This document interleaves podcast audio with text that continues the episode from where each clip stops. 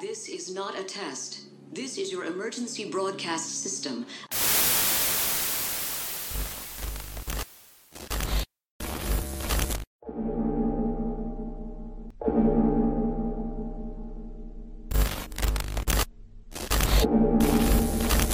I can feel it. The turn of the earth. The ground beneath our feet is spinning at a thousand miles an hour, and the entire planet is hurtling around the sun at 67,000 miles an hour, and I can feel it. We're falling through space, you and me. Clinging to the skin of this tiny little world, and if we let go, that's who I am.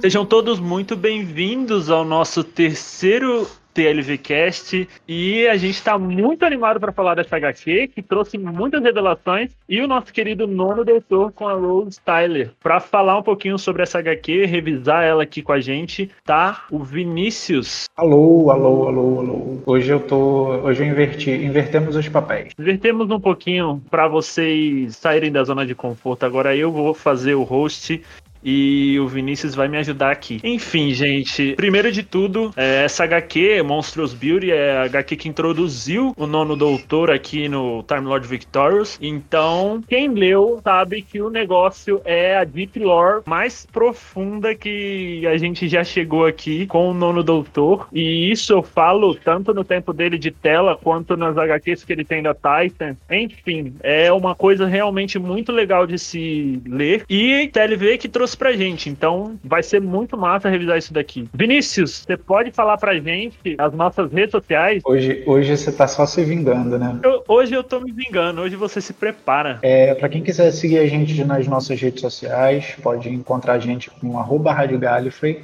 tanto no Twitter quanto no Instagram. Pesquisar por Rádio Gallifrey no Facebook. E para quem quiser mandar um e-mail para a gente com teorias, com sugestões, críticas, querendo matar alguém, pode mandar o um e-mail para podcast gmail.com. Fala pra gente um pouquinho também o que, que você achou da HQ sem spoiler. Olha, eu vou te falar que eu achei no início mais tenso do que o início de Defender of the Daleks. Defender of the Daleks foi chegando bem devagar. Esse já foi bem mais intenso. É, mesmo tendo um número menor de páginas, o ritmo foi muito mais intenso, muito mais corrido. Você, meu Deus, terminou e você ficou, preciso de mais. Diferente de Defender of the Daleks, que você foi vendo um, uma. É, é, ela foi crescendo aos poucos, sabe? O sentido de urgência em Monsters Beauty ficou bem mais evidente do que em Defender of the Dalek. Então eu, eu gostei mais disso. Cara, realmente, eu acho que eu concordo em muito do que você disse, principalmente porque a gente já sabe do histórico das HQs da, da WM, geralmente tem um nível de lore de Doctor Who muito maior do que as da Titan.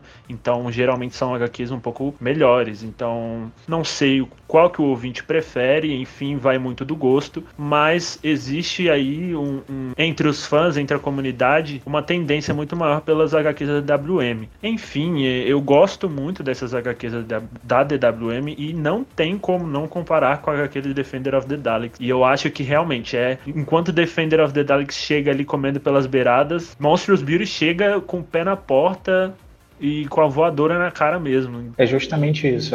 É, ela chegou com o pé na porta. E eu acho que isso foi um grande diferencial para me prender mais nesse quadrinho. Realmente, e quem gostou de Defender of the Daleks, sem dúvida nenhuma, vai gostar muito de Monstros Beauty também. E também a gente chega aqui com o Nono Doutor e a Rose Tyler na Dark Ages, cara. Então, quem gosta, quem tem vontade de conhecer a Dark Ages e não tem é, paciência para ler os livros ainda, ou quer conhecer outras coisas do universo expandido para ler os livros ainda, você pode direto ler essa HQ que você já vai ter uma porrada de informação sobre a Dark Ages e a origem dos Time Lords. Então fica aí a dica, Monstros Beauty é muito legal e assim que você lê, você corre aqui para ouvir a nossa nosso review com spoilers que começa logo depois da transição.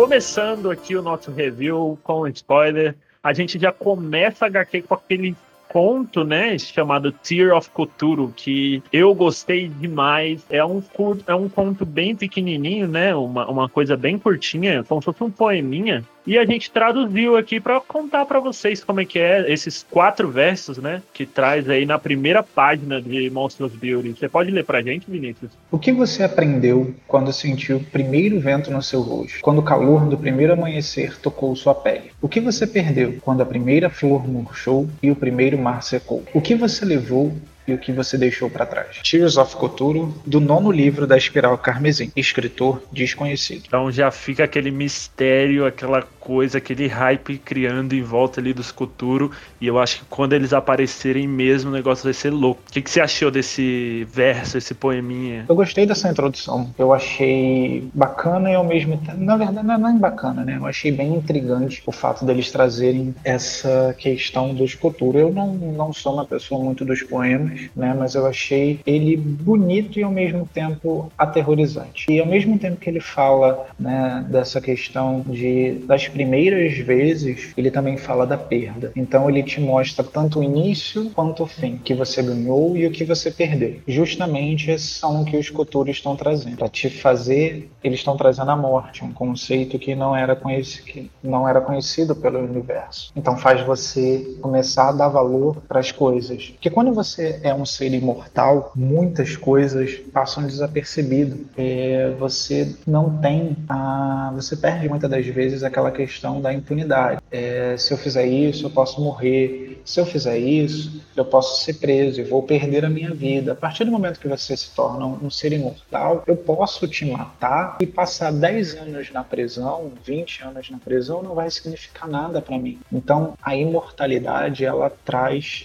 menos reflexão sobre os seus atos. Eu acho que ela traz isso. Então, a morte, ela é uma, ela em tese é algo necessário para que você dê valor a algumas coisas. Eu acho que essa esse poema ele foi colocado aqui como uma forma de alguma pista, alguma coisa do tipo. Eu acho que não é um ponto sem nó, sabe? Acho que foi colocado com algum objetivo. Quem gosta de poemas e quem tem mais experiência em interpretação de poemas pode ler isso daí e tentar tirar muita coisa daí, criar teorias, quem sabe. Por exemplo, eu acho que fala muito sobre como o doutor vai lidar com toda essa história de Time Lord Victorious, principalmente na última frase, que ele fala o que você levou e o que você deixou para trás. Eu acho que do ali nas primeiras três frases, né? Que é o que você aprendeu quando sentiu o primeiro vento no seu rosto, quando o calor do primeiro amanhecer tocou sua pele, quando a primeira flor murchou e o primeiro mar secou. Então ele tá falando do início de tudo. O que, que é o início de tudo? É Dark Ages, cara. Então, quando ele chega no final e fala o que você levou e o que você deixou para trás, está falando o que que o doutor vai levar da Dark Ages ou o que que ele vai deixar para trás. Então, acho que tá muito ligado, cara. Eu acho que a gente pode esperar muita é, dessas pistas durante a, os produtos aí que vão sendo lançados e eu acho que não foi um ponto sem nó. É, eu, eu também acho que não, não, não foi um ponto sem nó. O, mas eu tava pensando assim, acho que no fim das contas, aparentemente, o Escuturo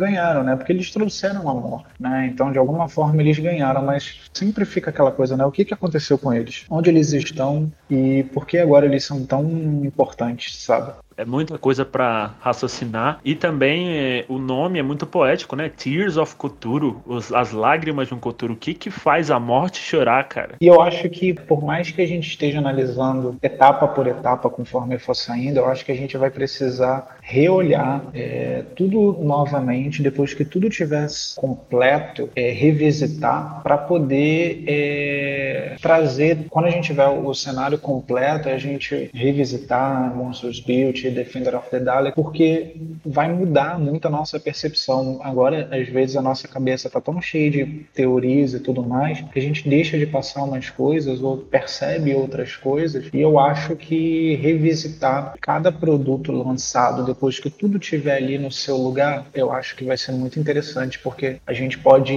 extrair muita coisa ainda. Com certeza, conforme forem saindo aí as, as partes da história, a gente vai conseguir montar o quebra-cabeça, né? porque é um grande quebra-cabeça isso daqui. Sim, sim, com certeza. Então fica a ideia, fica a ideia aí da gente, né, quando tudo isso acabar, fazer um podcast revisitando Time Lord Victorious para poder com certeza olhar com mais por cima, né? Olhar por cima, olhar o cenário completo. Cara, a primeira coisa que eu vou te perguntar dessa HQ é o traço. O que, que você achou do traço dessa HQ? A capa, a, as artes por dentro, os quadros? Achei o traço um pouco mais bruto em relação ao da, da Titan Comics. A capa eu achei muito bonita. Apesar do traço mais bruto, ela tem mais elementos. Ela coloca mais elementos em cena do que a Titan Comics. É, não sei. Eu, como eu falei, é, eu sou um nerd mais dos mangás, então os quadrinhos é, ainda me causam estranheza por ser um universo tão vasto que continua sempre sem um rumo, digamos assim. É, tá sempre precisando se reinventar e tudo mais. Muda os desenhistas várias, várias vezes e tudo mais, então isso é uma coisa meio diferente para mim. E aí, em relação ao da Titan, em relação ao da, da Doctor Magazine, eu achei um traço mais bruto. O, eles colocam bem mais elementos em cena do que o da, da própria Titan Comics. Mas te agradou? Algumas sim. É, é, em sua grande parte, sim. Em sua grande parte, sim. Cara, é, eu percebi também, é, eu acho que é, é muito notável essa diferença né, do, do traço dessa HQ para HQ de Defender of the Daleks. A Roberta Granata, né, lá na Defender of the Daleks, ela trouxe um traço bem mais delicado, muito mais suave. Eu gosto desse tipo de traço quando ele é muito bem utilizado. E aqui a gente tem um traço um pouco mais grosso, cores muito mais fortes e lembra muito mais as HQs antigas, as HQs retrô. Quem pega aí para ler é, as HQs do Stan Lee, da Marvel, alguma coisa assim, vai perceber que existe aí um, muito, muitas semelhanças entre essas duas. É muito difícil para mim dizer se eu prefiro um, um traço mais grosso um tra ou um traço mais fino, né, um traço mais espesso, porque para mim os dois podem ser usados de uma forma muito legal. Eu,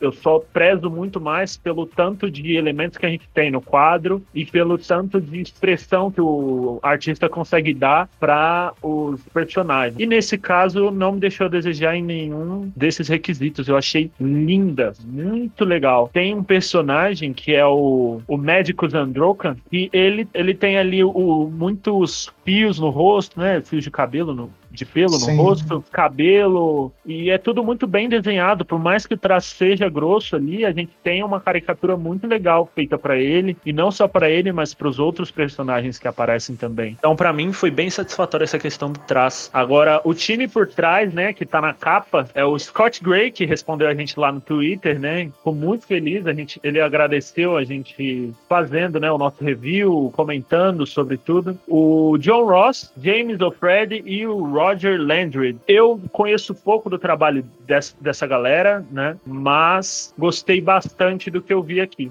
Cara, e agora a gente entra na história mesmo. O doutor ele pousou a tardes em algum lugar que a gente não sabe qual é. Ele não sabe qual é. E ele faz até a brincadeira que a Rose fala assim: Ah, você, a gente tá perdido, né? Ele fala: Eu nunca me perco. Olha aqui, eu nunca perco, tá? Quem se perde é a tarde. Exatamente. É, mas no fim das contas a gente sabe que a tarde sempre leva o doutor para onde ele tem que estar. A grande questão é, tipo assim, como é que ela conseguiu aterrizar na Dark Ages? O que aconteceu? O que levou o nono doutor até lá? Essa é a pergunta que fica do início ao fim, né? É muito intrigante.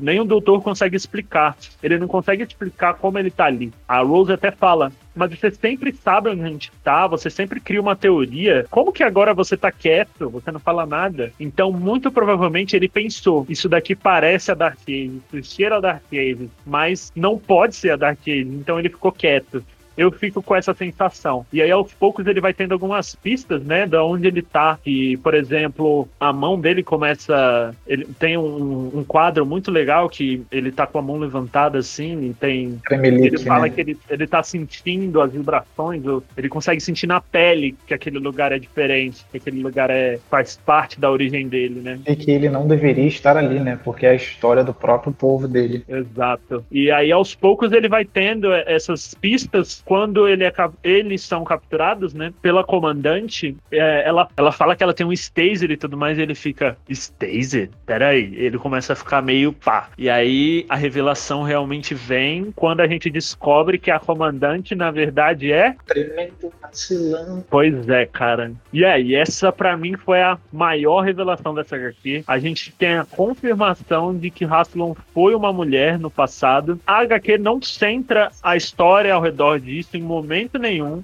Eu acho isso muito legal, acho isso muito massa, porque ela tá neutralizando, ela tá normalizando a gender swap dentro do, da regeneração. Eu acho isso muito maneiro. O que, que você achou, Vinícius? A gente vê o Rassilon não como presidente, mas como comandante, sabe? Será que a gente vai ter um aprofundamento dessa história? Ah. Traz, né? Tipo, a comandante Rassilon e tudo mais. E que. Ai, Tanta, tanta coisa, tanta coisa. É, é, muita coisa mesmo. Eu acho que. E é muita coisa para digerir. Mas eu acho que esse arco do, da Haslam vai se desenvolver sim, viu? Eu tenho essa esperança, porque eu acho que eles não vão simplesmente falar, pronto, essa é a Haslam e já era. Eu acho que vão trazer uma história maior pra personagem. A gente sabe que Haslam, a gente já. Isso é, é canon, todo mundo sabe que Haslam, ele sempre foi uma pessoa que ia nos outros países, nos outros países não, nos outros planetas e fazia lá o, a exploração dele e muitas vezes em busca de coisas pessoais, enfim. Inclusive, ela fala que ela é a dona de tudo aquilo ali e ela pode fazer o que ela quiser com o doutor e a Rose, porque a lei protege que ela faça o que ela quiser. Então, perceba, ela é chamada de comandante, mas ela domina aquele espaço de uma forma muito totalitária. Então, isso é a cara do Haslam. Exatamente. Eu, eu sei que já é um pouco mais pra frente, né? Mas isso, isso lembra alguns pontos, até que a gente viu em Zagreus, que foi uma das primeiras histórias que a gente teve um, um contato maior com, com o Haslam, justamente que casa muito com essa era, é da questão dos Great Vampires, dessa raça, né? Desses avatares de Isgaroth. O, o Haslam teve algumas também é, ideias de regeneração aí baseado nos Great Vampires, na energia dos Great Vampires, e isso pode ter, por exemplo, estimulado o ter um aí atrás e tudo mais, enfim, tanta coisa que a gente pode casar. Eu sempre tentando encaixar Timeless Child na porra toda, né? Não consigo. Mas é um evento tão, tão impactante que fica sempre e, e, e, sem respostas, né? Que a gente vê alguma coisa do, do passado, principalmente, da época dos, dos Shoblogans, que ainda não havia a, a, essa situação do, dos Time Lords, né? E, e, por exemplo, o Hasselman, ele pode ser da The Division, ele pode ser um comandante da Division, que ainda não existia CIA. Me lembra muito, porque ali eles estão fazendo um trabalho de mineração, uma coisa assim, né? Me lembra muito a HQ do Alan Moore, que o Alan Moore escreveu para Doctor Who, que é a Stardust, né? Que é mostra o Haslon basicamente nessa posição também, fazendo trabalhos, operações com, com toda uma equipe e tudo mais em outros lugares, como se ele fosse uma pessoa que faz missões por aí, pelos Shobogans e tudo mais. Então é muito interessante, inclusive nessa HQ Stardust explicam como o Ômega foi parar no universo de antimatéria, que é o Ômega que a gente vê lá em The Three Doctors, né? Enfim, fica a dica aí, é muito legal, você vai perceber um paralelo. Tem cinco páginas só HQ, mas é muito boa. Isso, e aí você repara, você tem ali uma pessoa responsável por estudo genético, é o médico Zandrokan. Exato, cara. E aí vem as teorias loucas, né? As teorias loucas, que ele tá, tá atrás de, de alguma forma das regenerações, uma possível guerra fria entre a Haslam e a Tecteum. E aí, obviamente, a gente. Sabe, olha só né, de quem conseguisse desenvolver melhor a tecnologia para dar vida eterna aos Time Lords, aos futuros Time Lords, né? Isso seria muito massa. E aí, o que que acontece? Só que o Rassilon é, é, é, é traiçoeiro, ou a Rassilon, a gente não sabe qual, em qual gênero ela estava na, na época da Tecteum, mas utilizou a Oblivion na Tecteum e apagou ela do mundo, né? Para ele ficar com a, com a glória sempre, porque isso é muito a cara do Haslam, né? Então a gente já vê um cara que está explorando um planeta, que já está pegando informações genéticas, sabe? Então é bem, é bem plausível. Com certeza. Acho que fica bem legal. E esse Médicos, cara, eu fiquei muito com uma sensação de que ele pode ser alguém maior, sabe? Como o Ômega. Pode ser, pode ser, né? Faz o cientista maluco, não faz? Faz, faz. Mas ele é tão bonzinho, assim, bom, bonzinho entre aspas, né? Ele, ele é uma pessoa, digamos assim, sofrida. Porque todo aquele discurso que ele fala pro doutor, né? Você não sabe o que eu passei, o que eu. É, para estar tá exigindo as coisas em troca, sabe? O que eu vi, o que eu vi de destruição, o que eu vi, o que que, eu, o, que, que o meu povo fez, é, o que, que o meu povo sofreu, né? Pode ser aí uma fase do, do Ômega em que mostra como ele se tornou o Ômega que a gente conhece. Pois é, é aquilo que eu falei, né? Às vezes é, teorias são tão complicadas de, de se fazer, de tentar encaixar, né? Que a gente surta com tanta coisa e eleva o nosso pensamento tão grande, a gente nunca vai ter, parece que uma resposta satisfatória a essas nossas expectativas e, e as nossas teorias. Outra pessoa aqui, outro personagem que eu gostaria muito de chamar a atenção é a Rose Tyler. O que, que você achou da atuação de Rose Tyler na Dark Ages, cara? A visão humana da de, a, a visão humana sobre a Dark Ages. Como a gente se identifica com isso? Ali ela teve um primeiro contato né, com, com uma mitologia que se espalhou no universo, que são a mitologia dos vampiros, com aquelas naves lá, que eu esqueci o nome das naves do, dos Great Vampires, e ela viu aquilo ali e ela perguntou, mas isso se parece com, com vampiros? E aí o doutor falou pra, pra ela, eles são vampiros. E ela falou, mas os vampiros não existem. Ele falou, você não sabe o impacto que eles tiveram né, é, na história do universo. E isso deixou marcas, toda uma história. Eu acho que é uma das coisas mais grandiosas que ela já viu, mesmo a gente falando em relação a que ela viu a destruição da Terra e tudo mais. Eu acho que isso ainda é muito no início da viagem dos dois. Eu acho que ela não tá tão lá na frente ainda, sabe? É bem no comecinho deles viajando Então a Rose Tyler ainda está bastante encantada com os mistérios do universo. Você falou aí da, das naves dos, dos Great Vampires, que são as Kirkabites. Sim. E, cara, voltando um pouquinho na Rose, é, achei muito massa, porque se você parar pra pensar, é basicamente isso que o humano ia ficar olhando mais, né? O doutor tá ali maravilhado, em pânico, barra em pânico, que ele tá na Dark Ages e que ele tá no início de tudo, da história dele, inclusive. E ela tá ali, mas são vampiros. vampiros de verdade? Isso não existe, cara. Então, assim, é engraçado, né? Tipo, tem muito mais coisa perigosa e ela tá preocupada com o vampiro. Bacana você. Os Great Vampires foram tão subutilizados em todas as mídias de Doctor Who que eu acho Sim. bacana tra trazer eles uma atenção. Com, com certeza, com certeza. É, só é engraçado que, que, é basicamente isso que qualquer humano ia ficar se perguntando mais, né? Não ia ficar, putz, é o início dos tempos. Não, tipo, vampiro, mano. A gente tem vampiro aqui, velho. Entendeu? Acho engraçado isso. E você falou das naves, cara. Gostei demais dessas naves. Demais. Porque elas trazem o mesmo tom ali de. de do traço da HQ, de ser uma coisa mais retrô, traz. É, essas naves elas são muito retrô, elas são uma coisa meio orgânica, e elas são orgânicas mesmo, né? São criaturas vivas. E elas, elas têm esse quê meio antigueira, meio Guerra dos Mundos, né? Nossa, sim, eu achei muito Guerra dos Mundos. Me lembrou muito o primeiro episódio de Lovecraft Country, que você tem muita coisa ali de, de Lovecraft, sabe? Foi, nossa, queria ter visto aquilo em tela, porque seria sensacional. Nossa, cara, teria sido. Eu acho que, nossa, por mim um filme disso daqui ia ser perfeito, bicho. Nesse estilão, sabe? Bem colorido, com as cores bem fortes. Ia ser muito massa. E outra coisa aqui que eu queria chamar a atenção, os próprios vampires, né? Que eles chamam não de Great Vampire, mas o tempo todo eles chamam só de vampires. Isso daí é uma mudança. Ah, não sei. Eu acho que foi. Acho que é uma, é uma questão só de estilística mesmo. Ou, não sei. Não sei se existe uma diferença entre Vampires e Great Vampires. Cadê o Gabriel para poder. Cadê o Gabriel? Para poder tirar essa dúvida pra gente. A fundadora da Dark Ages, não tá pra falar. A Jurássica do fandom.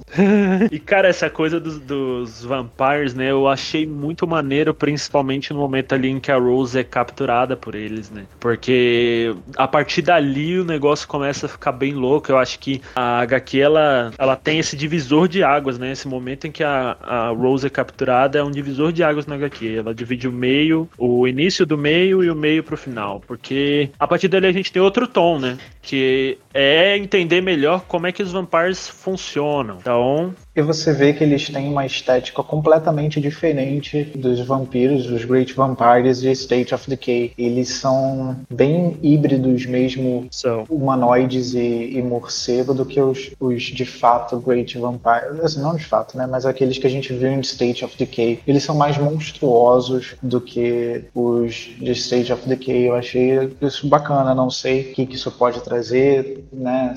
É, se aqueles State of Decay evoluíram desses ou se eles desenvolveram uma outra, é, se eles ainda têm um outro estágio ainda menos monstruoso, eu não sei, não sei. Cara, eu não sei se o povo sabe, mas eu estudo engenharia civil e eu não consegui deixar de reparar nas construções que tanto a civilização ali da, da do Shobogans tem para as construções que os Great Vampires têm. E é uma, é uma diferença tremenda. Basicamente, a gente tem ali, quando a Rose é levada né, pelo Great Vampire, ela chega numa mansão, uma coisa bem gótica, um negócio muito louco, bem obscuro, uma coisa bem psicodélica, inclusive que me lembrou um pouquinho de Sandman, que eu tô lendo também agora. E, e, e, se, e se, você reparar, as naves que do, do Shobogans ainda não são os Bullships. É, então. Ainda tem, ainda tem isso, então os bullships ainda podem ser recrutados ou ainda criados, isso a gente não sabe, né? Porque os bullships foram as armas que o, o próprio Haslam criou para poder. eram naves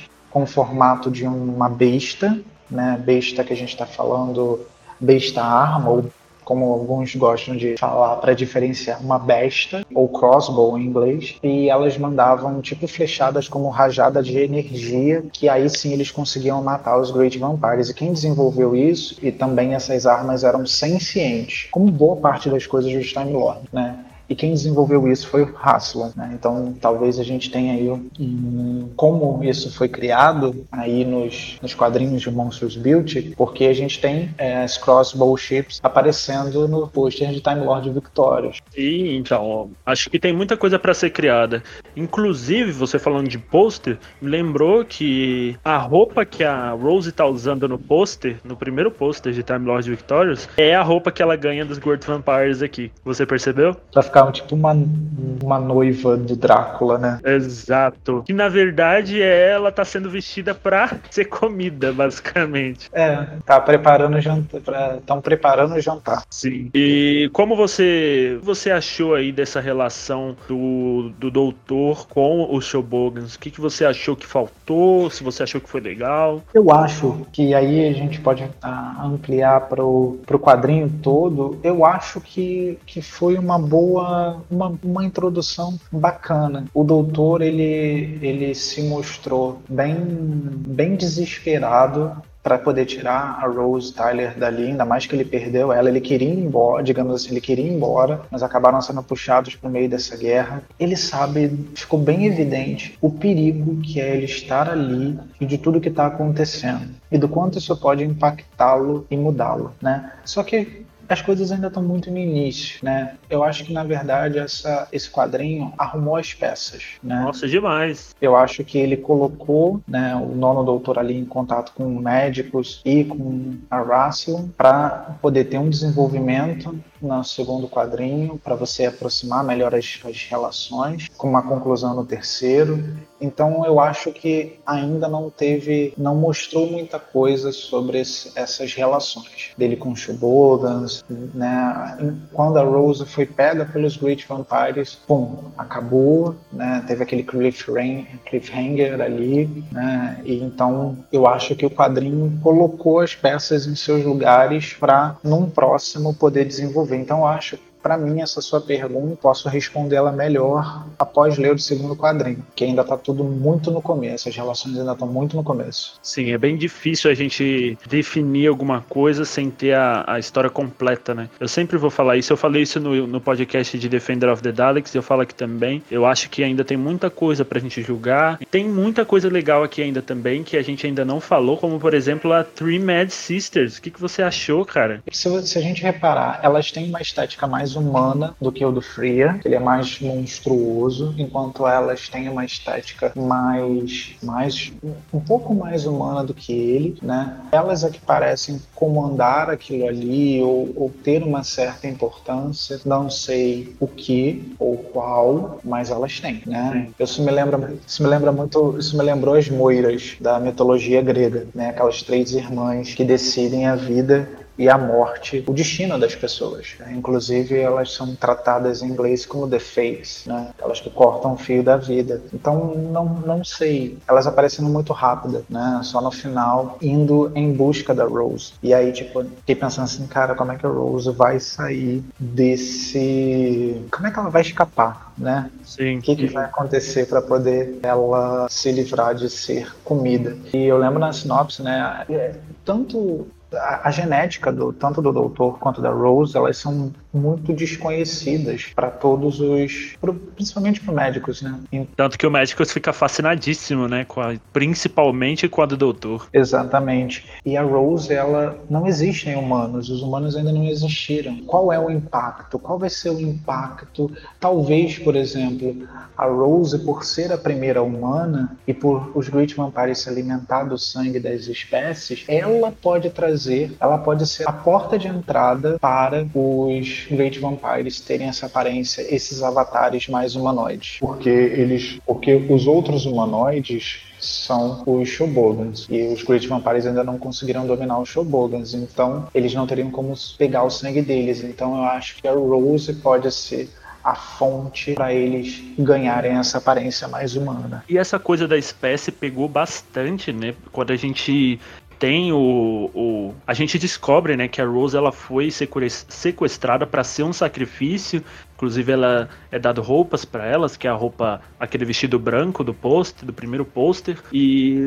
ela é recebida pelo Freya Gristock que a gente descobre que é um servo dessas Three Mad Sisters. E é quando as Three Mad Sisters aparecem que para mim a gente tem o ponto alto aí da, da arte da HQ, que é aquele quadro em que mostram as três sentadas na cadeira Aquele quadro é lindíssimo, cara. Eu, eu imprimiria aquilo e colocaria na, na minha parede. É muito bonito. É muito legal como a, você percebe as expressões, como são muito bem colocadas, e os balões ali com a, a, as falas de cada uma, representando muito bem o que elas estão demonstrando ali no desenho. É isso que eu queria ter visto em Defender of the Daleks quando eu digo que eu não gostei do traço de Defender of the Daleks, entendeu? É, mas eu acho que justamente como o Defender of the Daleks eles é, entregaram tão pouco? Então faltou aí, por exemplo, é, e o vilão foi bem genérico, né? Foi aquele um homem de lama, então não tinha. É, então. A gente tinha Daleks, um humanoide e um homem de lama, então. E a gente tá aqui comparando uma HQ de 20 páginas, né? Que é essa Monsters Beauty, com uma de 40 e tantas que foi Defender of the Daleks. E, a, e, na minha opinião, já adianto que eu acho que foi muito melhor em questão de enredo, de arte e tudo Do mais. Do que entregou, né? Do que foi entregue pra gente, eu acho que foi extremamente melhor. Com toda certeza, cara. Fica aí a, o cliffhanger, né? Que é a Rose sendo servida para as Three Mad Sisters. Então, quando ela é servida, o Gristock, ele fala: então, ela é uma humana. E aí elas meio que reconhecem. Então, como elas reconhecem? Elas falam: uma humana? A primeira humana. Então eles meio que sabem que a, os humanos ainda não existem, sabe? Então fica aí o questionamento como eles sabem, já são duas questões. Como a TARDIS foi parar na Dark Age e como elas reconhecem os humanos mesmo eles não existindo ainda. Exatamente, né? Mas vale lembrar que os Great Vampires eles vêm de um outro universo, né? Então nesse universo pode já ter existido humanos, a gente não sabe, né? Existem muitos. Essa HQ entrega muita coisa e ao mesmo tempo abre muitas perguntas, né? Então. E é bom que seja assim. Ela abre perguntas, mas são perguntas boas, perguntas saudáveis, porque a gente está na primeira, né? Sim, e ainda bem que a gente tá, vai ter três edições. Né? Graças a Deus. E eu não vejo a hora de sair a coleção para eu comprar, cara, porque depois dessa primeira para mim já vale a pena. Sim. A HQ que revelou que Haslam foi uma mulher é, um, é, é, uma é uma boa HQ, cara. Sim. Eu gosto muito dessa normalização que eles vão tão fazendo, né? De mostrar que não só o doutor virou uma mulher, mas como os outros Time Lords também fizeram essa gender swap. Então é muito legal eles normalizarem isso, principalmente na lore. Sim. Você acha, porque depois de todo esse cliffhanger, de tudo que rolou, você acha que a gente vai ter o nono doutor saindo desse planetoide, indo para outros planetas, ou você acha que a história vai se passar toda ali? Até porque tá rolando uma guerra, né? Eu acho que vai se passar. Acho que boa parte dessa, dessa saga aí vai se passar dentro de uma nave. Tá rolando uma guerra entre os vampires e, o, e os Shobogans, então meio que agora a gente vai entender realmente qual que é a pegada entre essas duas raças por que, que elas estão brigando, enfim. E eu quero muito entender todas as motivações da Haslam. Acho que a personagem que rouba a cena é ela e eu espero muito que seja que ela seja desenvolvida nas próximas HQs e essas são as minhas expectativas para as próximas edições. Você tem alguma, Vinícius? As minhas expectativas são justamente essas, que a gente consiga entender, que a gente consiga desenvolver melhor a Russell e os Great Vampires. Eu acho que é isso responder também as duas perguntinhas, né, que a gente se fez aqui que ficaram no é, ar. E como e como exatamente como oitavo doutor e como o oitavo doutor chegou, oitavo não, e também como o nono doutor chegou lá na Dark Times. Eu acho que isso é essencial. E eu, eu acho que vai ser respondido.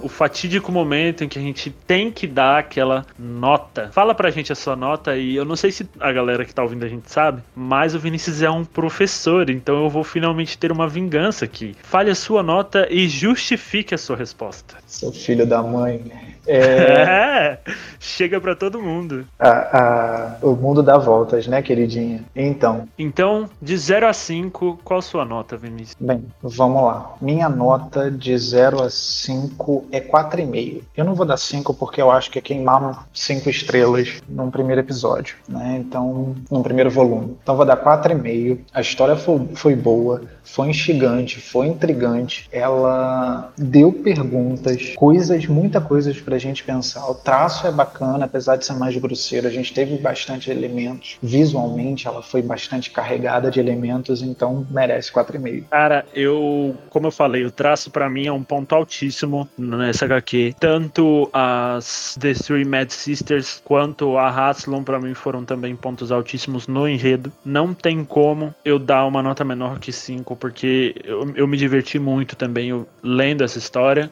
e eu quero reler, eu ainda vou reler, eu vou acabar aqui e vou reler. porque eu gostei muito, eu quero ver todas as, as as camadas que ela trouxe, né? E me preparar também para a próxima. Deixa eu te falar, você reparou que eu, a Haslon tem toda uma estética da, da, das HQs da Bernice Summerfield. Total. É de, de como ela era representada. Eu falei assim, gente, me lembra muito a Bernice. Lembra muito, mas eu acho, cara, que é a coisa do, da pegada do retrô mesmo, sabe? E as capas, para quem escuta, né, vai perceber as capas de Bernice Summerfield da Big Finish, a série clássica, tem as capas feitas em animação, em animação não, em, em desenho. desenho. artístico, né? É muito bonitinho e bem feito pra caramba e é basicamente nesse traço. É muito legal, lembra bastante. Ah, não, eu, eu gostei bastante. Sabe-se lá se vamos ter alguma explicação para isso, mas, né? Bernice... A gente já tem a capa da segunda edição? Ou é a mesma? Não tem. Não, tem. não né? Não tem. Ansioso para ver, eu espero que consiga manter esse tom que eu gostei bastante, cara. Sim, sim, eu, eu tô. É, essa HQ me deixou bastante animado. Eu, eu, eu não sei se vai, se vai sair é, compilado das três. Vai no final. Quando saírem as três, sai a coleção completa com a capa dessa primeira. Olha, vou querer. É. A DWM ela costuma fazer desse jeito, né? Demora um pouquinho, mas sai sim. O que eu gostaria muito de ter uma, uma coleção de de. Como é que se diz? Vitórias? A, a coleção de Time Lord Victorious. Eu gostaria Cara, de ter. Olha, eu acho que das HQs eu vou conseguir ter todas, porque são duas, né? Duas coleções. É, eu, eu comprei a primeira e como a outra vai demorar um pouquinho mais para sair, eu acho que eu consigo comprar também. Pedi para uma para uma amiga minha que mora em Portugal, vou ver se eu consigo mandar para lá, que a Big Finish entrega lá e aí ela traz para mim. Os, os não não os, os áudios mesmo, né? Ah, sim, os ah, áudios. Falando nisso, falando nisso, tivemos uma revelação bombástica aí no, de um áudio da Big Finish, né? No, Na DWM. mais um áudio aí. Genetics of the Daleks. Tem muito cara de ser uma short trip, sem o doutor, só um Dalek ali, alguma coisa. A sinopse é bem pouco reveladora, ela fala sobre um Dalek sobrevivente, né, do, do esquadrão de, do Tempo Dalek. Então, é um Dalek que tá ali, é um sobrevivente, é um cara que ele tá tentando se reerguer. Então, provavelmente vai ser uma coisa um pouquinho mais curta e por isso não deram tanta atenção, mas tá aí, vai ter sim. E tá na timeline dos Daleks. Quem tiver a oportunidade de comprar a DWM digital ou, né, dar o seu jeito aí de ter o físico, é muito legal, é muito interessante, tem bastante informação. Inclusive o Scott Gray, que é o cara que escreveu essa HQ, ele fala um pouquinho sobre a narrativa dela e é a HQ que se conecta muito próximo do início de Time Lord Victorious, então a de Defender of the Daleks, como ela também está muito próxima do final. Como a gente sabe que o nono doutor só vai ter duas histórias, né? Até agora a gente tem confirmado duas histórias, que é essa de Monstros Beauty em três edições, cada uma em um mês. Agora em setembro outubro e novembro, né, respectivamente. E a outra história que é o Flash's Grass, que é a história que realmente vai reunir os três doutores, nono, oitavo e décimo. Exatamente. O James Goss também deu uma entrevista para Emily Cook nessa revista da DWM e falou um pouquinho sobre o processo de criação da, da Time Lord Victorious. Na verdade, ele fala que ele escreveu uma bíblia de Time Lord Victorious e levou para a BBC e falou assim: "Vamos fazer isso aqui". E aí a galera começou a dar ideias e pedir algumas alterações e falaram, não, dá certo, vamos fazer. Achei bem interessante, eu queria que ele disponibilizasse essa tal dessa bíblia. Sim, seria magnífico pra gente. Seria. E de graça, né, também. Sim.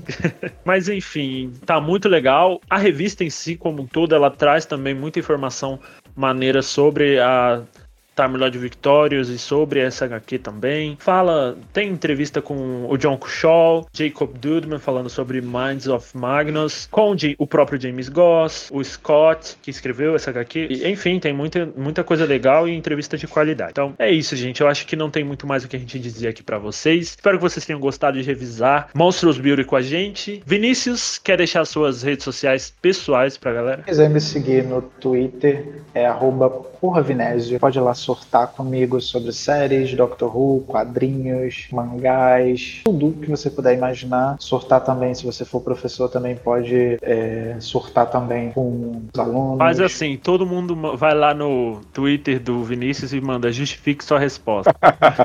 Imagina eu levando uma enxurrada de justifica sua resposta. Eu adoraria. Ai, gente. E quem quiser me seguir nas redes sociais, eu sou arroba Baruquibirei, tanto no Twitter quanto no Instagram. Galera, muito obrigado por acompanhar a gente até aqui. É isso que a gente tinha para vocês. Espero também que vocês tenham gostado bastante dessa HQ, assim como eu gostei muito. E eu tô com um hype muito grande para essa HQ agora, ainda mais do que Defender of the Daleks. É aquela coisa, né? A DWM ela tem muito, muito mais tempo de edição do que a, a Titan. E ela foca só em DW também. Então é claro que as HQs dela vão ter um nível um pouquinho maior. Mas não, não deixam de ser muito boas também as HQs da Titan. Vamos que vamos pra Time Lord Victorious. Não esquece de ver os nossos episódios anteriores aí da Rádio Gallifrey, porque a gente também fala de muitas outras coisas legais, como Oitavo Doutor. A gente tá fazendo uma baita maratona de Oitavo Doutor e Gallifrey. Então, quem quiser acompanhar a gente, vai, escuta os áudios, depois escuta os nossos casts, estão muito legais também. Escuta os nossos podcasts de, de TLV também, o TLVcast 1 e 2, que é sobre Defender of the Daleks e o guia para Dark Times. Se você não entendeu nada do que a gente falou de Dark Times aqui, vai lá que a gente vai que a gente fala um pouco sobre a Dark Times e o guia que saiu no anual. E fiquem à vontade, o, o a Rádio Gallifrey é para todo mundo. Isso aí, galera. Então, se vocês gostaram desse podcast, dá um, uma avaliação lá no iTunes, salva como favoritos para vocês poderem receber as notificações quando a gente disponibilizar um episódio novo. Também na próxima semana no dia 24, no dia 23 vai lançar uma pequena short short story do futuro e obviamente na quinta-feira, dia 24 do 9, a gente tem um podcast para falar sobre mais essa é, a, essa parte desse que é grande quebra-cabeça que é a Time Lord Victorious. Review de qualidade para vocês aí. Sempre. Então, é, fiquem ligados que tem muita novidade ainda na Rádio Gallifrey e no Time Lord Victorious e, obviamente, com a gente vocês vão poder estar sempre acompanhando isso tudo com as nossas opiniões e discussões e teorias malucas. Um grande beijo e até o próximo podcast. É isso aí, galera. Indica a gente para os seus amigos e um beijo muito grande para vocês.